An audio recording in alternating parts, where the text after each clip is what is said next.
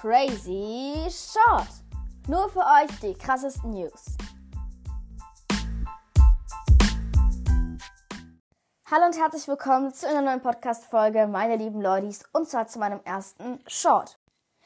Falls ihr noch nicht meine letzte Folge gehört habt, dann tut das unbedingt. Ich meine, dann wisst ihr vielleicht noch nicht, was ein Short bei mir ist. Und zwar sind bei mir Shorts einfach ein bisschen kürzere Folgen, bei denen ich verrückte News erzähle, die ihr dann als aktuelles Angeberwissen benutzen könnt. Heute geht es um eine Frau, die 500 Tage alleine in einer Höhle verbracht hat. Warum sie das getan hat, was sie dort unten die ganze Zeit gemacht hat, wie sie reagiert hat, als sie vor circa 40 Tagen wieder aus der Höhle raus durfte und was das Ganze überhaupt mit ihr gemacht hat, das erfahrt ihr jetzt. Also, viel Spaß! Und zwar geht es heute um das Experiment Time Cave. Und die Frage dieses Experimentes ist, was macht vollkommene Isolation mit Menschen? Doch ich habe mich gefragt, wie soll man das dann herausfinden? Es gibt doch gefühlt überall Menschen und man ist ja nur isoliert, wenn niemand um dich herum ist. Deswegen hat sich Beatrice Flamini, eine 50-jährige Spanierin, dazu bereit erklärt, in einer 70 Meter tief gelegenen Höhle zu leben. Dazu muss man sagen, sie ist auch Extremsportlerin in den Sportarten Klettern, Bergsteigen und Höhlenforschen. Deswegen ist das etwas anderes, als wäre das ein Mensch gewesen, der in diesen Sportarten nicht aktiv ist. Trotzdem, sie hat das freiwillig durchgezogen, und zwar 500 Tage, anderthalb Jahre, zwei Weihnachten und zwei Geburtstage in dieser Höhle verbracht. Damit hat sie einen neuen Weltrekord aufgestellt, denn sie hat 331 Tage mehr in der Höhle gelebt als der vorherige Rekordhalter. In der Höhle hatte sie keine Uhr. Deswegen hatte sie auch kein Zeitgefühl. Ich hätte aber dann immer so, so Striche gemacht, so eine Strichliste geführt, wie viele Tage ich schon geschafft habe, aber ich hätte mich safe irgendwann verzählt. Naja, jedenfalls, sie hatte kein Zeitgefühl und hat deswegen einfach im Moment gelebt. Sie hatte auch kein Telefon und hat auch ganz streng zu sich selbst gesagt, sie darf nicht informiert werden von nichts und von niemandem. Ähm, auch nicht, wenn jemand aus der Familie stirbt oder so. Sie möchte einfach das durchziehen, was ich echt stark von ihr fand. Außerdem hatte sie nur einen Laptop, mit dem sie zwar etwas senden, aber nichts empfangen konnte. Mit Lebensmitteln, Glühbirnen und Batterien für die Kamera, mit der sie vom Team des, der Aktion Time Cave überwacht wurde, wurde sie über einen Treffpunkt versorgt. Denn erst kam das Team, hat ähm, die entsprechenden Dinge dorthin gelegt, ist wieder weggegangen und dann erst durfte ähm, Beatrice Famini kommen, damit sie halt weiter isoliert bleibt. Genauso haben sie es mit dem anfallenden Müll von Beatrice gemacht. Sie hat einfach den Müll hingebracht, ist wieder zurückgegangen und dann kam das Team, um diesen abzuholen.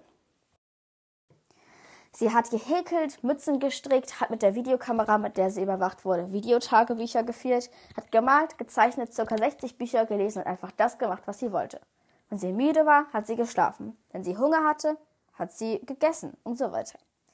Außerdem hat sie Gymnastik gemacht, doch als sie vor circa 40 Tagen, genauer gesagt 44 Tagen, wieder aus der Höhle kam, musste sie trotzdem gestützt werden, da das etwas ganz Neues für sie war. Außerdem musste sie eine Sonnenbrille tragen, weil es in der Höhle ja nicht sonderlich hell ist und draußen schon. Und da sie auch nur mit sich selbst gesprochen hat, war sie etwas überfordert von all ihren Freunden, die da standen, weil das einfach für das Gehirn sehr ungewohnt war. Äh, auch der Medienrummel, denn ähm, das hier rauskam, wurde Stunden, mehrere Stunden live gezeigt auf verschiedenen Fernsehsendern, hat sie auch etwas überfordert. Das erste, was sie nämlich zu den Medien sagte, war, ich kann gleich alle Fragen beantworten, ich gehe kurz duschen. Dann ist mir jetzt aufgefallen, in der Höhle gibt es natürlich auch gar kein Wasser. Ähm, sie hat in der Zeit herausgefunden, dass sie ihre Bedürfnisse und Wünsche einfach beachten muss, um nicht den Verstand zu verlieren. Außerdem ist ihr aufgefallen, wie wenig man mitbekommt. Denn sie hat nichts zum Ukraine-Krieg bemerkt, ähm, nichts von dem Tod der Queen und sie dachte, dass immer noch alle Masken tragen, denn sie ist ja im Jahr 2021 in die Höhle gestiegen.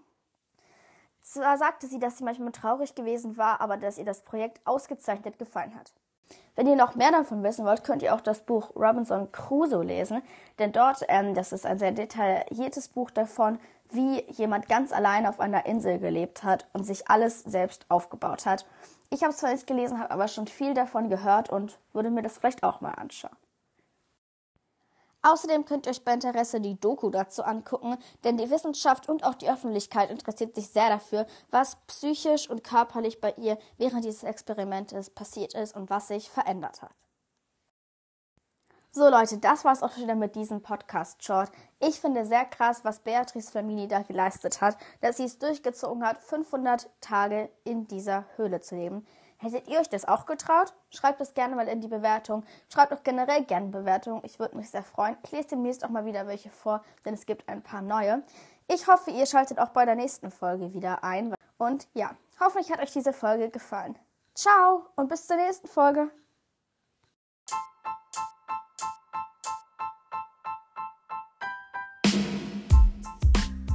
Das war Crazy Short. Bis zur nächsten Folge und bis dahin schreibt mir gerne Bewertungen.